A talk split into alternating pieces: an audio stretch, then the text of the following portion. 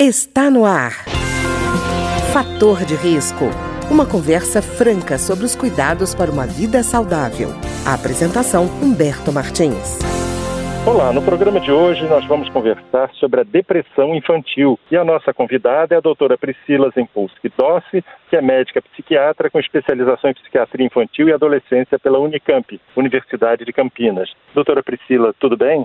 Tudo jóia, Humberto. Doutora Priscila, normalmente quando a gente fala em depressão, a gente imagina adulto, a gente imagina adolescente por causa das dificuldades da idade, mas dificilmente a gente imagina uma criança deprimida. Como é que isso acontece?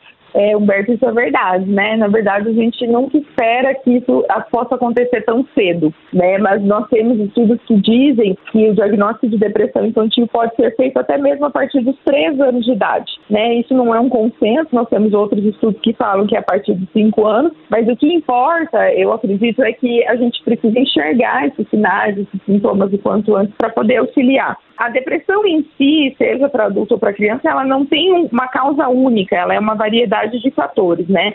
No geral, a gente inclui os fatores genéticos e ambientais. Então, a pessoa ela tem que ter aquela predisposição genética para desenvolver uma depressão, mas o, o ambiente ele é sempre muito definidor disso. Né? Então a gente fala que o ambiente ele é um, ele propaga como se fosse um estresse tóxico, a gente diz para essa criança. Então assim um, um ambiente familiar desestruturado, abusos, seja ele físico, é, seja o abuso é, emocional, né, psicológico, seja o abuso sexual, né, seja uma negligência que também é considerado um tipo de abuso, a negligência que é aquela criança que pais não ligam, não não ajudam, não se preocupam, né? Ou mesmo crianças que passem por privações, né? Seja privação alimentar, privação de acesso, privação de oportunidade, privação de uma noite de sono adequada, privação de, do lúdico, porque a criança precisa do lúdico. Então, por exemplo, privação de brincar, que é aquela criança que já desde pequenininha começa a trabalhar por uma condição dificultosa da família, né? É, ou ainda, por exemplo, perdas familiares, né, vivenciadas muito cedo. Então, esses são grandes colaboradores, né, para a depressão infantil. Uma coisa que eu queria dizer, que eu acho muito importante a gente falar, nós que somos adultos, a gente tem uma visão já diferenciada do mundo, a gente já tem uma maturidade maior. Então, por exemplo, o luto, no geral, a gente é, vê como é, uma perda é, física realmente, né? Então, é, a gente perde um ente querido tal, isso é um luto. A gente desenvolve esse luto, né? Mas, é, mesmo para nós isso já pode acontecer, mas para criança mais ainda, o luto ele não está relacionado só a uma perda real. Então, por exemplo, um divórcio e o afastamento de uma outra pessoa pode ser um luto para essa criança, ela desenvolve exatamente como o luto de uma morte para um adulto. A criança, por exemplo, morar numa casa muito legal e ter que ir para uma outra casa que ela não goste, ter outros tipos de perda que essa criança tenha tido, perdas de oportunidade, perdas de amigos que se afastam ou que brigam.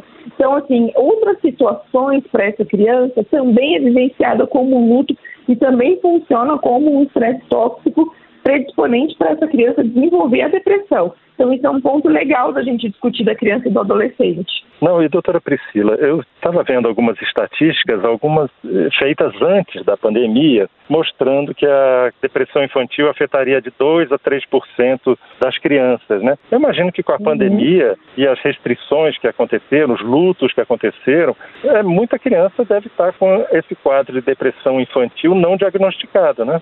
Com certeza, a pandemia é, nos trouxe e tem nos trazido ainda né, é, algumas dificuldades nesse sentido. A gente teve sim um boom de quadros depressivos e ansiosos também, né, com a pandemia. E sim, a gente teve, como a gente teve muita, é, muita mudança dentro da pandemia, então a gente teve o isolamento que, por exemplo, privou de contatos sociais que essa criança tinha anteriormente, seja amigos, parentes, enfim, né, escola, né, professores, é, a gente teve muita questão da criança que está isolada, então fica longe dos olhos, por exemplo, de um professor que podia dar um auxílio, de um conselho tutelar que podia ajudar, e essa criança fica dentro de um ambiente tóxico, sofrendo todo tipo de abuso e ninguém vê. Então, isso sim predispõe à depressão. A gente teve também crianças que tiveram perdas físicas, né? Então, perderam parentes, é, entes queridos, amigos, entre outros. E a gente teve também muitas pessoas que tiveram é, perdas de emprego e perdas de condições sociais, né? Então, as crianças que, por exemplo, eram livres, é, mais livres para sair, para brincar ou para ter mais coisas, né? Por exemplo, ter a oportunidade, sei lá, de, de gastar um pouco mais com algumas pessoas, tiveram esse tipo de privação, né? Porque os pais perderam o emprego, enfim. E outra coisa que a gente teve também, não é a criança muitas vezes que adoece primeiro, mas a família adoecendo de alguma forma, né? Mentalmente, até eu digo, né? Por exemplo, uma mãe também que desenvolveu um transtorno ansioso, uma depressão, algo nesse sentido, pode adoecer, ajudar a adoecer o resto da família, né? Se não houver um auxílio uhum. adequado. Então, na verdade, nós tivemos muitos fatores é, predisponentes na pandemia e ainda estamos tendo, né? Porque a gente ainda não acabou. Pois é, doutora Priscila, quer dizer que essas marcas vão ficar por um bom tempo, né? Estava vendo nos Estados Unidos, o Congresso americano aprovou uma verba de 190 bilhões para ser aplicada ao longo de três anos na recuperação uhum. dessas perdas. Quer dizer, uhum. há uma uhum. preocupação muito grande a longo prazo com o que está acontecendo durante a pandemia, né? Do que aconteceu durante a pandemia, né? Ah, com certeza, assim, se nós tivéssemos esse recurso também seria maravilhoso, porque nós estamos começando apenas, né, Humberto, a colher esses frutos da pandemia. Isso com certeza ainda vai perdurar. Primeiro porque a pandemia não tem ainda um prazo para se encerrar. A gente vê cada dia uma coisa diferente, novas cepas, é, novos surtos, né? Então, a pandemia ainda persiste e alguns danos ocasionados na pandemia são muito mais difíceis de superar. Então, para a família que, por exemplo, era autônoma, vivia de alguma questão que, que dependia muito do, do social para sobrevivência e que não teve isso, que teve buscar outras alternativas, tem passado por diversas privações, né? É, e também as perdas que nós tivemos, que muitas vezes algumas vidas foram ceifadas muito abruptamente, né? E a gente tem aquela questão que a gente diz da dificuldade da pandemia, que muitas vezes a gente tem uma dificuldade de, de elaborar o luto, porque nós não tivemos, por exemplo, velórios adequados. A gente tem caixão lacrado, a gente não vê. Então, assim, é aquela história do que a gente não vê, o que os olhos não veem, o coração não sente, se aplica muito ao luto. O velório, ele tem esse papel é, emocional nesse sentido do desenvolvimento do, do luto, né, da elaboração do luto. E nós não tivemos. Eu tenho paciente, isso adulto, né, mas eu já tive paciente que fala, olha, eu era muito apegada com a minha avó, mas por conta da pandemia eu fiquei distante, eu não pude visitar ela pegou Covid morreu. Eu fui no velório dela, foi um velório de duas horas, o cachorro fechado, eu não a vi, eu não dei tchau. E a impressão que eu tenho é que a qualquer momento ela pode entrar pela porta. Então a pessoa não consegue elaborar o luto da perda dessa pessoa, porque não, não, não deu tempo mesmo, não teve a oportunidade. Então a gente tem sim é, muita dificuldade em alguns momentos e eu acho que muito ainda está por vir, com certeza. A gente ainda vai continuar colhendo os frutos da pandemia, mesmo porque não acabou e mesmo porque vai ter mais coisa aparecendo por aí muito a longo prazo,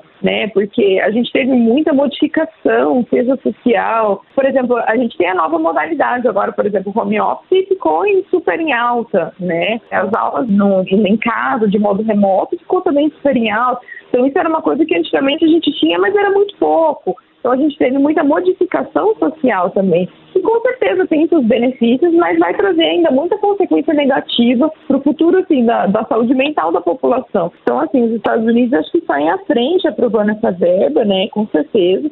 E assim, se em algum momento nós tivermos é, essa oportunidade, vai ser de grande valia. Mas o que eu vejo é que, por enquanto, as verbas que o governo disponibiliza é para sobrevivência, né? Então, assim, pensar na saúde mental é, antes de pensar em comer vai ser um pouco difícil. Então, a gente ainda está no no, no, principal, na sobrevivência. E depois a gente vai para esses detalhes que são importantíssimos, mas que vão demandar um pouco mais de tempo, um pouco mais de, de verba mesmo, né? Vamos ver uhum. o que nós vamos conseguir aqui no nosso país. E, doutora Priscila, mas os sinais, os sintomas da depressão infantil, eles são fáceis de serem percebidos? Quais seriam os indicativos principais? Então, isso é uma coisa legal da gente falar, porque a gente tem aquela impressão de que a depressão é sempre uma tristeza. Ah, não, tá deprimido, então tá chorando, tá triste, tá quietinho, né? Mas não, para criança, no geral, nós não temos isso, né? Para criança, no geral, o que mais chama a nossa atenção são as mudanças de comportamento, a mudança do padrão da criança. Então, por exemplo, era uma criança extremamente extrovertida, que conversava muito,